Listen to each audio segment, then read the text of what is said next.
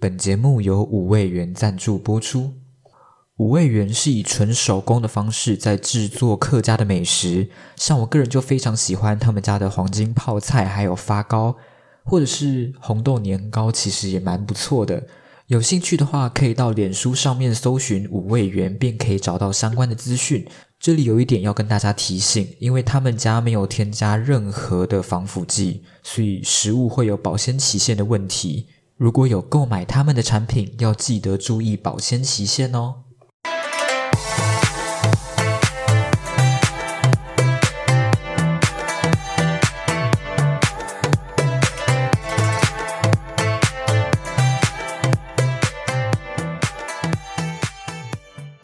大家晚安，欢迎收听今天的还没有名字这个 podcast 节目。那在这里还是要跟大家讲一下，因为我现在不是在我家录音的关系，所以在接下来的节目里面也有可能会有一些杂音或是回音的问题，还请大家多多包涵。那照惯例，我还是先说一下我今天都做了些什么事情。那我们今天的节目原本是想要邀请我的小阿姨。来讲有关于台湾目前教育状况的问题。我原本想要以闲聊的方式去制作这一期的节目，但是在实际录制的时候，却发现其实闲聊它没有想象中这么好做。我原本也是想说，就像是平常在聊天一样，顺顺的就可以了，然后我就可以把这些聊天的内容记录下来，之后放到 Podcast 平台上面。这样子我还不用写文案，我还不用花太多时间的剪辑，因为如果是聊天节目的话，一般来说都不会有太多的剪辑，目的是希望让整段对话能够像是平常我们在聊天一样顺顺的过去，不会有中断的感觉。但是在我今天录制节目的时候，我才发现，聊天节目其实没有想象中这么好制作。它的难度在于，你在聊天的同时，你希望保有聊天的感觉，但是你又希望能够确保这一段聊天的内容有它的核心价值，不会偏离，又或者是太零散。但是你又不可以把整篇节目做成像是访谈节目一样。而我自己在试过之后，也才发现，它其实没有我想象中这么简单。所以借由今天的经验，我就有在思考，以后再邀请同学或者是老师，或者是其他的人来上我节目的时候，我觉得我还是必须要把问卷写出来，然后先把这个问卷给我要访问的人，让他们有办法事先做准备。可是我在录音的时候，我又不会告诉对方说我已经把麦克风打开来，我已经开始录音，透过聊天的方式。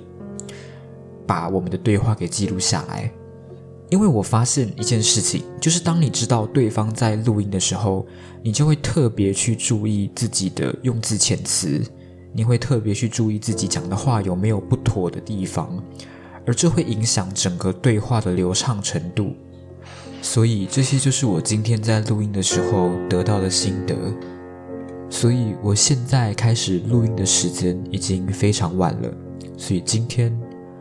这一期节目应该不会太长，应该是跟大家聊一下我最近的事情，然后说一下今天的日记。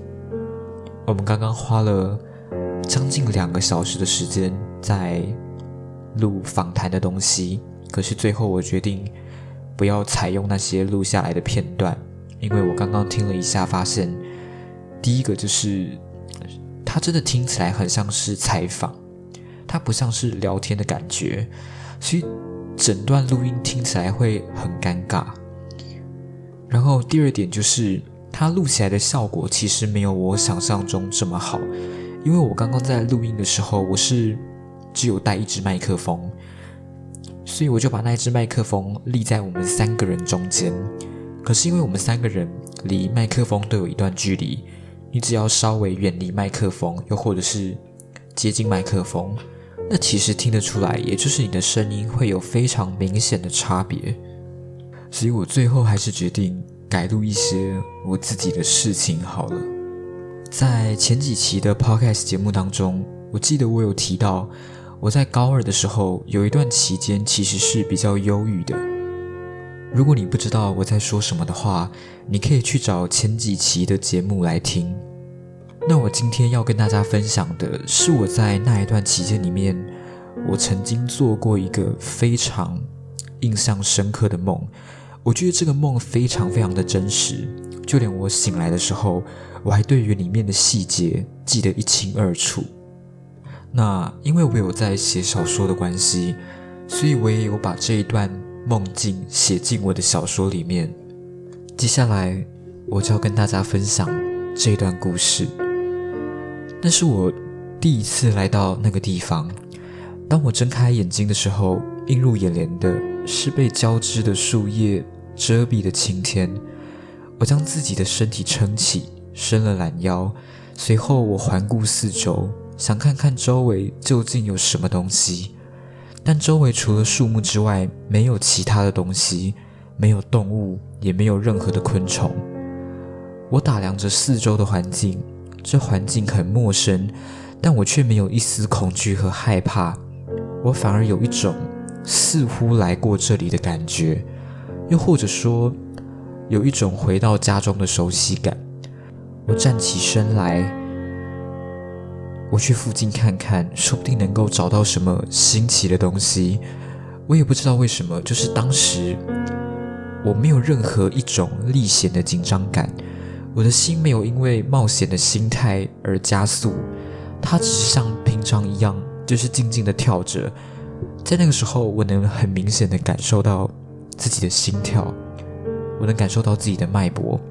我也不知道这里的方向和方位，而周围也没有任何的指标。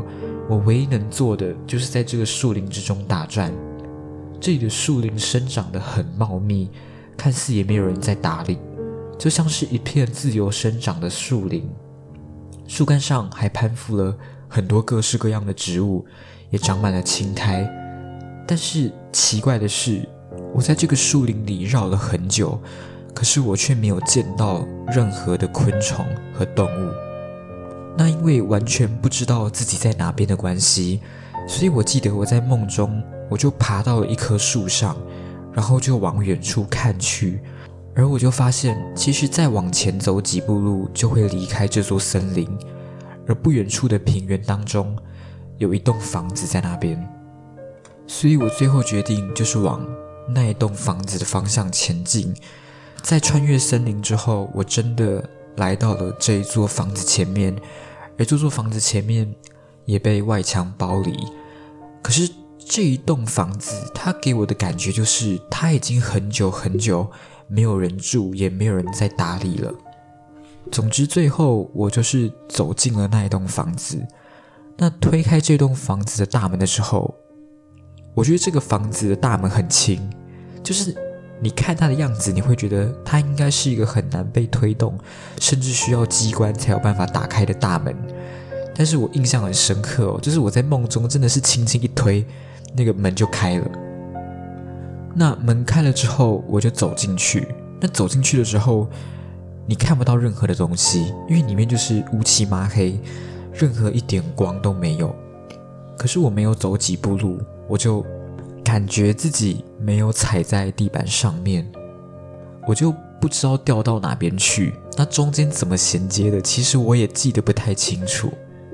反正我就是从房子里面就掉到一个很像是下水道的空间里，然后我就发现有一只很大只、很大只的怪物就站在我的前面，然后我就被吓到，我就一直疯狂的往回跑。一直拼命的跑，然后那一只怪物也在后面不停的追赶我。